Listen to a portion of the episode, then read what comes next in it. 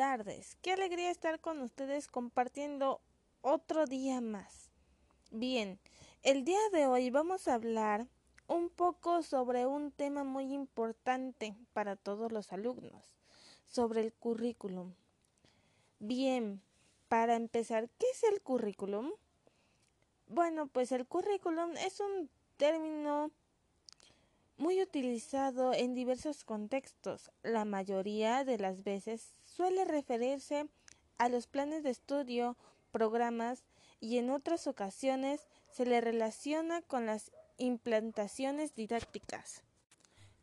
Continuamos. El currículum es más que un simple plan de estudio o un programa de estudio.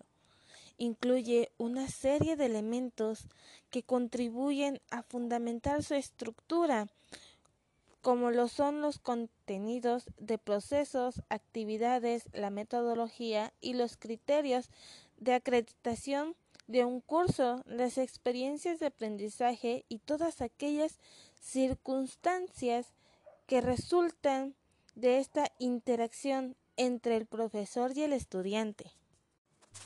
Un análisis de las definiciones anteriores permite observar que algunas de estas se refiere al currículum incluyendo elementos internos, tales como lo son especificación del contenido, métodos de enseñanza, circunstancias o secuencias de instrucción, objetivos, evaluación, programa, planes, relaciones maestro-alumno, recursos materiales y horarios.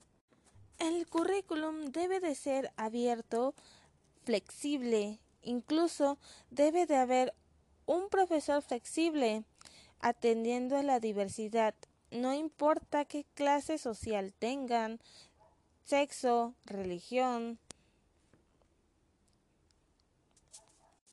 entre otros puntos. Bueno, existen tres tipos de currículum, vivido, oculto y formal.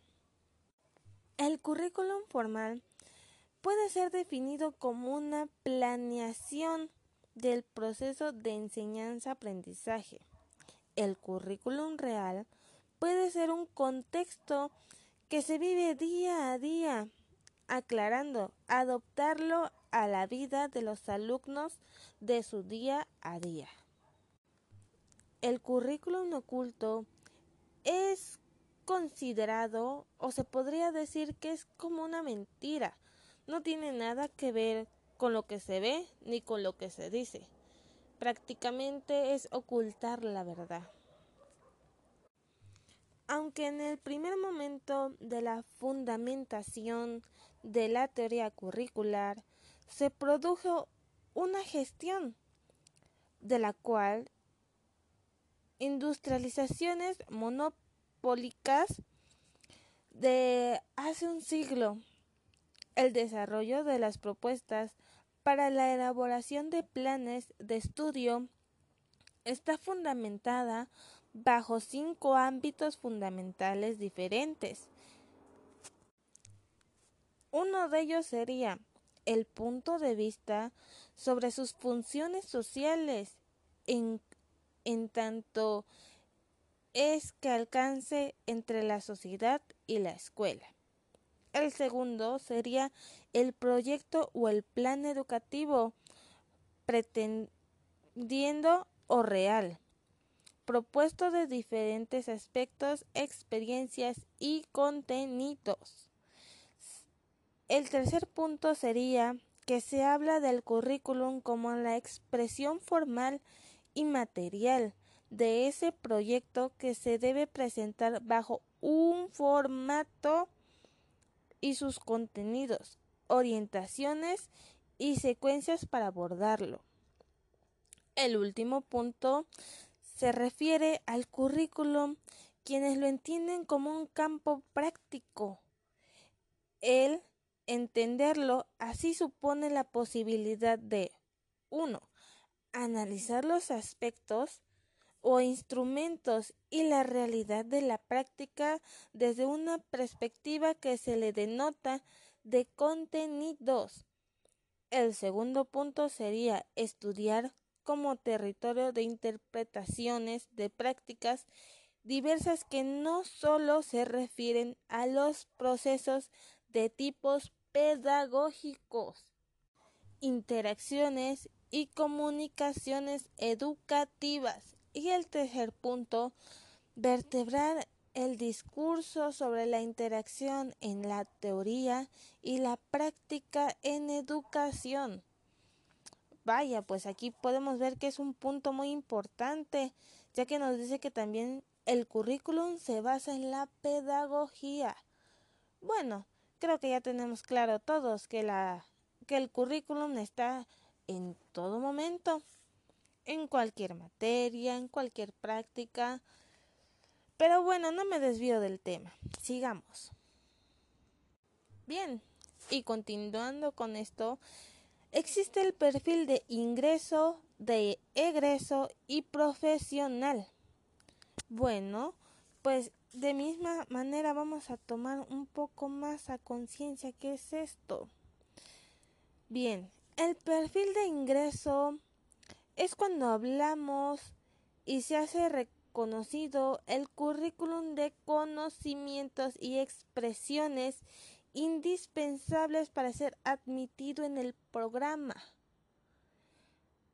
El perfil de egreso se refiere a ámbitos profesionales o laborales en las cuales los ingresados podrán desarrollarse. El perfil profesional se relaciona con las condiciones de trabajo, mercado, empleadores y recomendaciones se establece en base a las necesidades socioculturales y futuras. Bueno, pues aquí podemos ver tres puntos importantes también. Ingreso. Ingreso es cómo nosotros ingresamos. Con qué habilidades, con qué conocimientos. Egreso es cuando nosotros ya salimos de esa etapa con la cual ya tenemos más a fondo los conocimientos, lo que queremos y lo que vamos a enfocarnos más a fondo. El bueno, ya el profesional, pues ya es de lo que nos encargamos, de lo que nosotros ya vamos a desarrollar más a fondo. Nosotros somos los profesionales. Durante las dos etapas anteriores es como vamos reconocimiento o teniendo conciencia de los aspectos importantes, conocimientos muy importantes que tenemos pero más a fondo.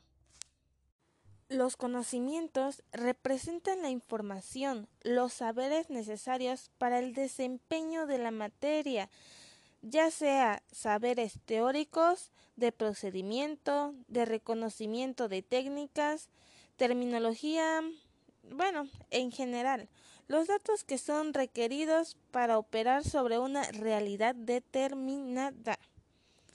Las habilidades podemos reconocerlas en dos sentidos.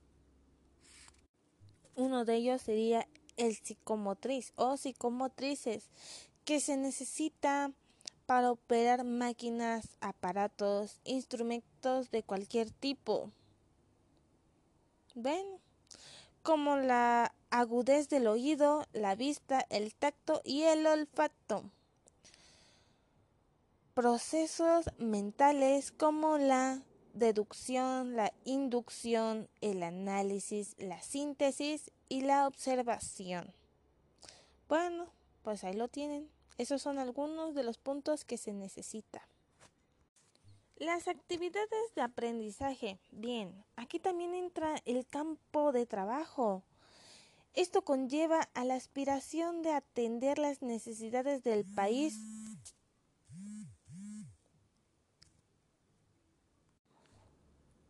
que conlleva a la aspiración de atender las necesidades del país y pocos estudian a fondo las distintas profesiones y menos por las instituciones universitarias.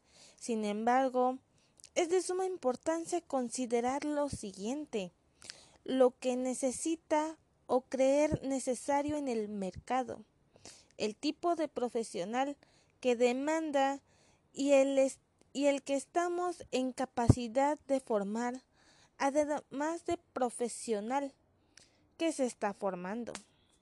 Es necesario un análisis del mercado de trabajo en determinados de demanda cuantitativa de ingresados. Mm, muy bien, tomen nota.